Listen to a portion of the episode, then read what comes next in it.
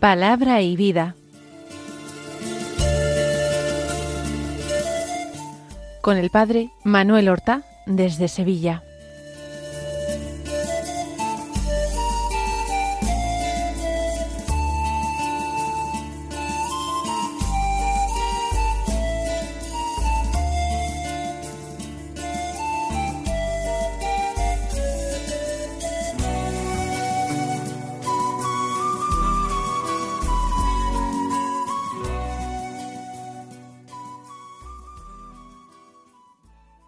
En el nombre del Padre y del Hijo y del Espíritu Santo.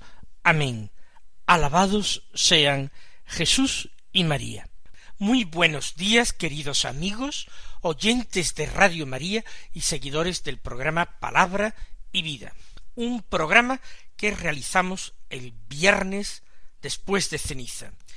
Este viernes es un día para practicar la abstinencia que está mandada por ley de la Iglesia, abstenernos de comer carne, y quienes puedan y lo consideren oportuno, pueden también ayunar. No es obligatorio, no está mandado por la ley de la Iglesia, pero es una práctica penitencial muy adecuada para este día y tiempo penitenciales. Pero lo más importante de todo, más aún que estas penitencias externas, la escucha de la palabra de Dios es lo que purifica nuestras almas, lo que nos conforma con Cristo. Por eso vamos a comenzar eh, leyendo, escuchando el Evangelio de la Misa, que es hoy de San Mateo. Un texto muy corto, de sólo dos versículos. Del capítulo noveno, los versículos catorce y quince, que dicen así en aquel tiempo, los discípulos de Juan se le acercan a Jesús preguntándole, ¿por qué nosotros y los fariseos ayunamos a menudo y en cambio tus discípulos no ayunan? Jesús les dijo, ¿es que pueden guardar luto los amigos del esposo mientras el esposo está con ellos? Llegarán días en que les arrebatarán al esposo, y entonces ayunarán.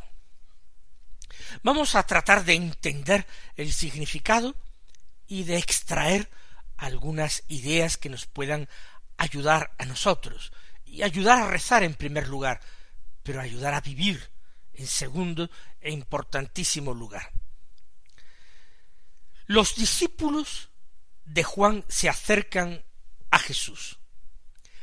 Una vez que Jesús comenzó su vida pública, y para ello marchó a Galilea, donde principalmente predicó, Juan no continuó demasiado tiempo su predicación. El Evangelio nos narra que él reprendía con mucha frecuencia a Herodes, al rey Herodes, porque convivía con la mujer de su hermano Filipo y cómo Herodes lo respetaba sin embargo, porque lo consideraba un verdadero profeta, un hombre de Dios. Lo respetaba, lo escuchaba, dice, con gusto, y seguía consejos suyos en muchas cuestiones. Pero ese tema era incapaz de cambiarlo. Eh, el amor o la pasión que sentía por esa mujer impedía que él tomara la decisión de apartarla de su vida, de separarla de él, de repudiarla. No se sentía con fuerzas, y aquella pasión era destructiva, era pecaminosa, era contraria a lo que Dios quería.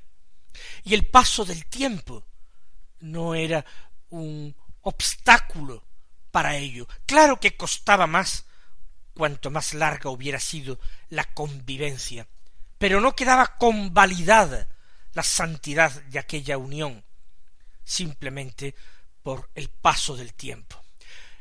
Herodes lo escuchaba en muchas otras cuestiones, pero de esta cuestión no quería oír hablar, Por eso eh, le dio muerte, lo degolló, con ocasión de aquel baile de Salomé, su hijastra, la hija de Herodías.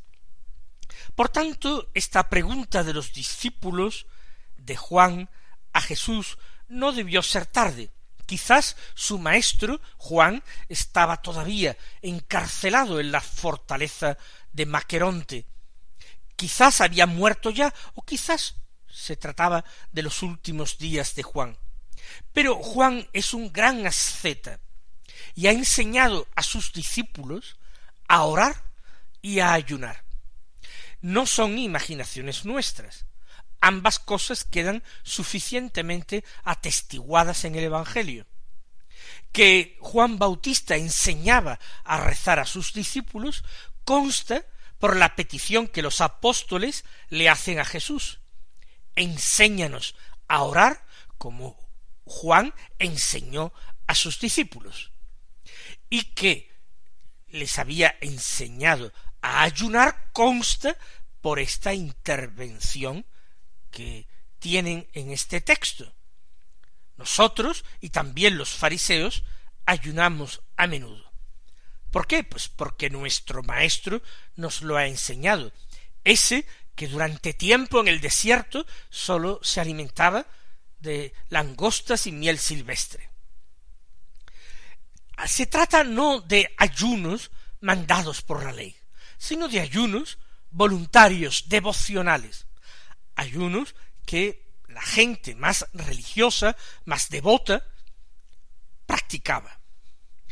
Parece ilógico que un hombre con la reputación de santidad de Jesús, un hombre a quienes todos tienen por profeta, que realiza signos que nadie puede realizar sino él, ¿cómo es que él no ayuna?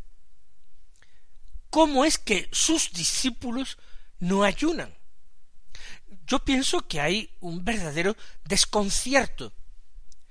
Juan ha hablado muy bien de Jesús, lo ha señalado como el Cordero de Dios, pero ellos no alcanzan a entender por qué entonces Jesús no enseña a los suyos a ayunar.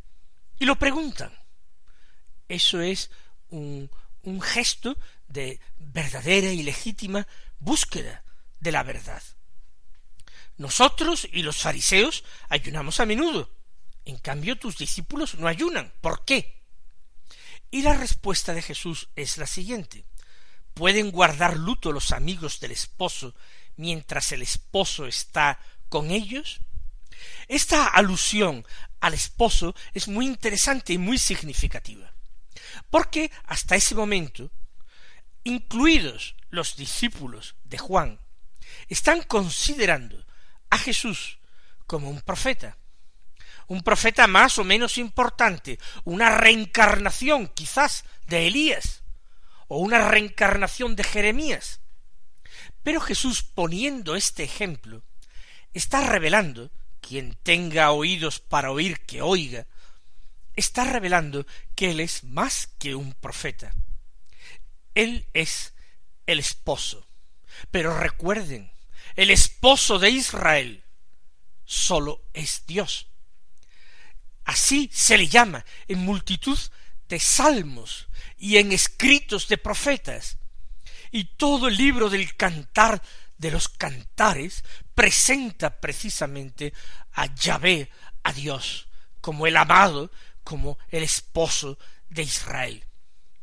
Un esposo que a veces siente celos de su amada porque ella le engaña o trata de engañarle. Un esposo que la colma, que la envuelve, que la rodea de eh, comodidades, que la regala, pero que a veces no encuentra de su parte más que desvío y traición. Los amigos del esposo pueden guardar luto mientras el esposo está con ellos. Si Jesús es el esposo, se trata verdaderamente entonces del Mesías. Ningún otro profeta podría haber sido considerado el esposo. Más aún, un Mesías muy particular, no simplemente un hombre como David, sino más que un hombre. Los amigos del esposo, acudiendo ahora a la comparación humana, mientras está el esposo con ellos no ayunan, sino que banquetean, celebran el banquete de bodas, para eso son sus amigos, para eso son sus invitados. Y en el banquete de bodas comen y beben, y cantan y bailan y se alegran de la alegría del esposo. Dice Jesús, llegarán días en que les arrebatarán al esposo. Después de la fiesta, después del banquete, de las celebraciones de la boda, el esposo se reintegrará a sus obligaciones, a sus deberes, y sus deberes son principalmente para su esposa, para los hijos que vengan, para el mantenimiento de su casa y familia. Entonces los amigos experimentarán la tristeza de no poder tenerle con él, con ellos. Entonces no será el momento del banquete, sino del ayuno, de la nostalgia. Pues bien, Jesús está diciendo que claro que sus discípulos ayunarán, pero no en aquel momento, porque aquel momento es el momento de la alegría, porque es corta su vida pública, porque él ya ha anunciado su pasión y su muerte. Y hasta entonces, eh, hasta el momento de esas bodas místicas, de ese banquete nupcial, que tal fue la última cena en que se estableció y se contrajo y se celebró una alianza nueva, alianza eterna. Hasta ese momento no hay que ayunar, hay que celebrar y hay que alegrarse. Cuando el esposo le sea arrebatado por la muerte, por la ascensión un día, ellos tendrán que ayunar, esperando su regreso, anhelando su regreso. Le extrañarán, le echarán de menos. Todo tiene su momento. Lo dice el libro de la Eclesiastés.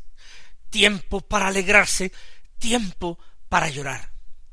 Pues ahora, en este tiempo de cuaresma, es el tiempo apropiado para que nosotros a través del ayuno expresemos al Señor, incluso corporalmente, que nuestra hambre es sobre todo hambre de la palabra y nuestra sed es sed de Dios.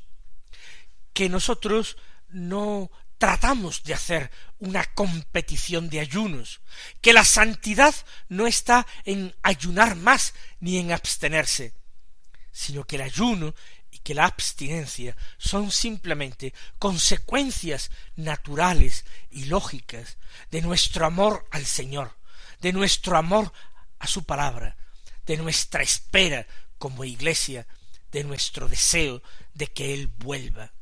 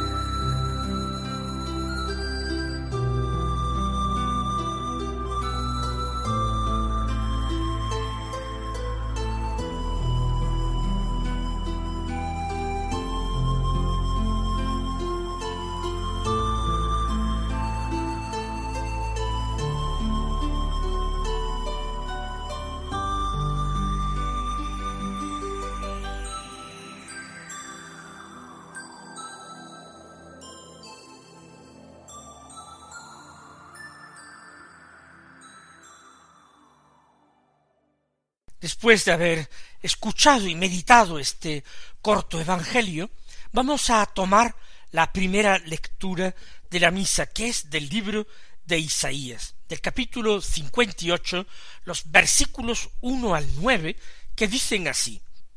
Esto dice el Señor Dios. Grita a pleno pulmón. No te contengas.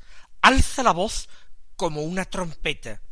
Denuncia pueblo sus delitos, a la casa de Jacob sus pecados.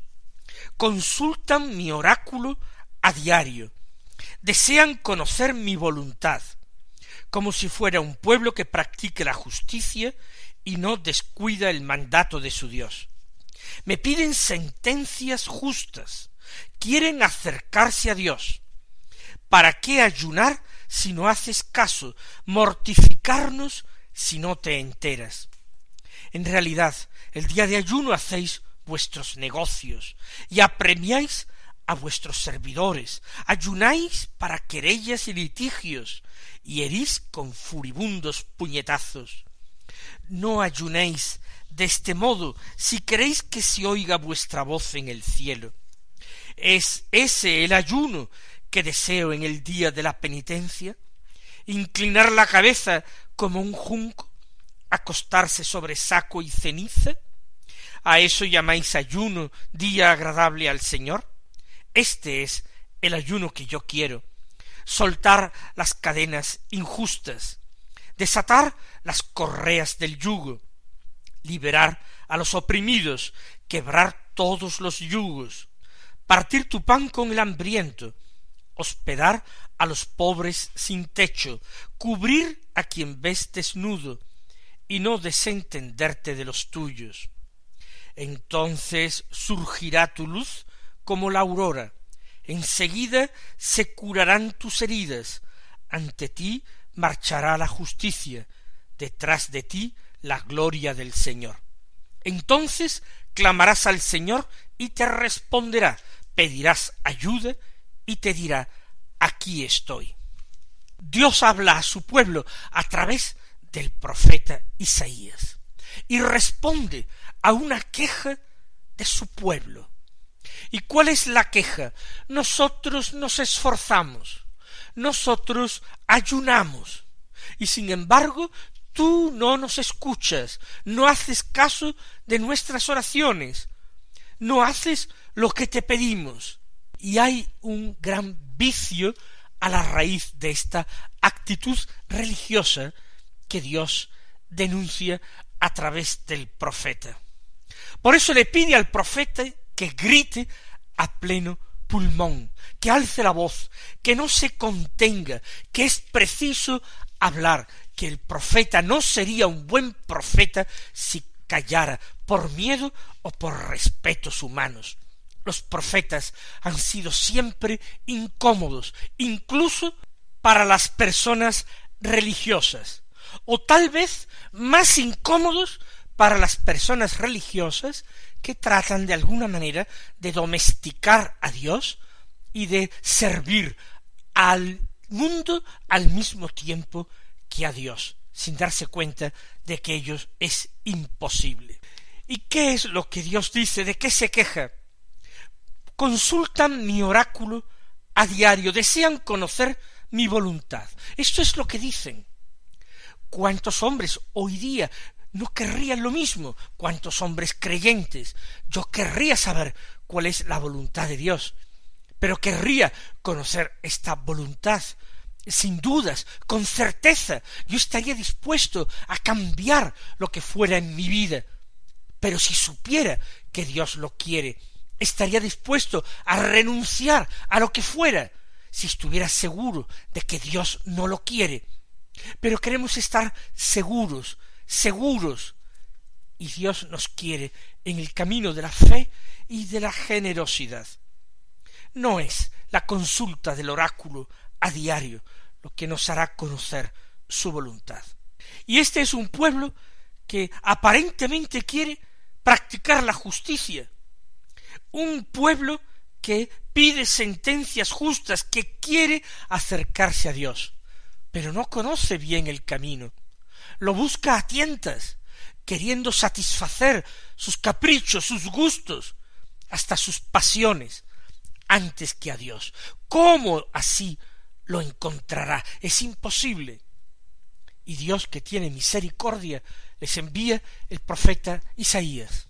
Pero no sólo a aquellos antiguos judíos, nos envía a nosotros, los hombres del siglo XXI, el profeta Isaías. Ellos se quejan, ¿para qué ayunar? ¿Para qué esforzarse? ¿Para qué tantas prácticas? Si tú no te enteras, si no haces caso, si parece que da lo mismo. No es que de lo mismo, es que denuncia a Dios. Cuando ayunáis o tratáis de ayunar, lo hacéis desagradando profundamente a Dios con muchas cosas. Hacéis vuestros negocios, apremiáis, es decir, exigís y os mostráis ásperos con vuestros servidores. Os metéis en querellas y litigios y hasta herís con puñetazos a los otros.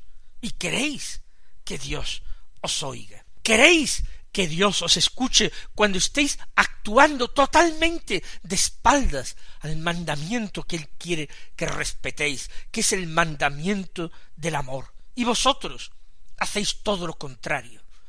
Olvidáis realmente a Dios para ocuparos de vosotros mismos, aun a costa de los demás, ridiculizando así la ley de Dios. Es ese, dice Dios, el ayuno que yo quiero. Ese es el día de la penitencia. Y Dios se burla a doblar la cabeza, inclinándose como un junco. ¿A eso le llamáis penitencia?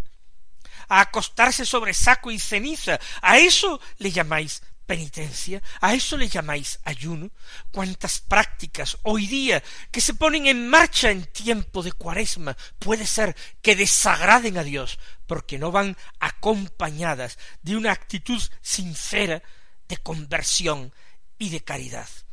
porque el ayuno que yo quiero, dice Dios, es soltar las cadenas injustas, las de mi prójimo, por supuesto, pero también soltar mis propias cadenas injustas, la de los vicios y pecados que me quitan la libertad de hijo de Dios. Liberar a los oprimidos, a los otros, quebrar sus yugos, compartir el pan con el hambriento, hospedar a los pobres sin techo, vestir al que está desnudo, no desentenderte de los tuyos, en definitiva, practicar la misericordia. Entonces verás como tu ayuno es agradable al Señor, y surgirá tu luz como la aurora, y curarán tus heridas. Entonces tu oración será escuchada, pedirás ayuda, y Él te dirá, aquí estoy. Mis queridos hermanos, que nosotros escuchemos hoy la voz de Dios por medio del profeta Isaías y enmendemos y convirtamos nuestra vida.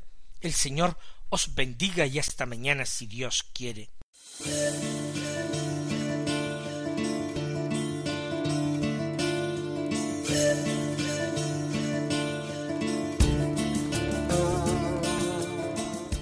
Han escuchado en Radio María Palabra y Vida, un programa que dirige el Padre Manuel Horta.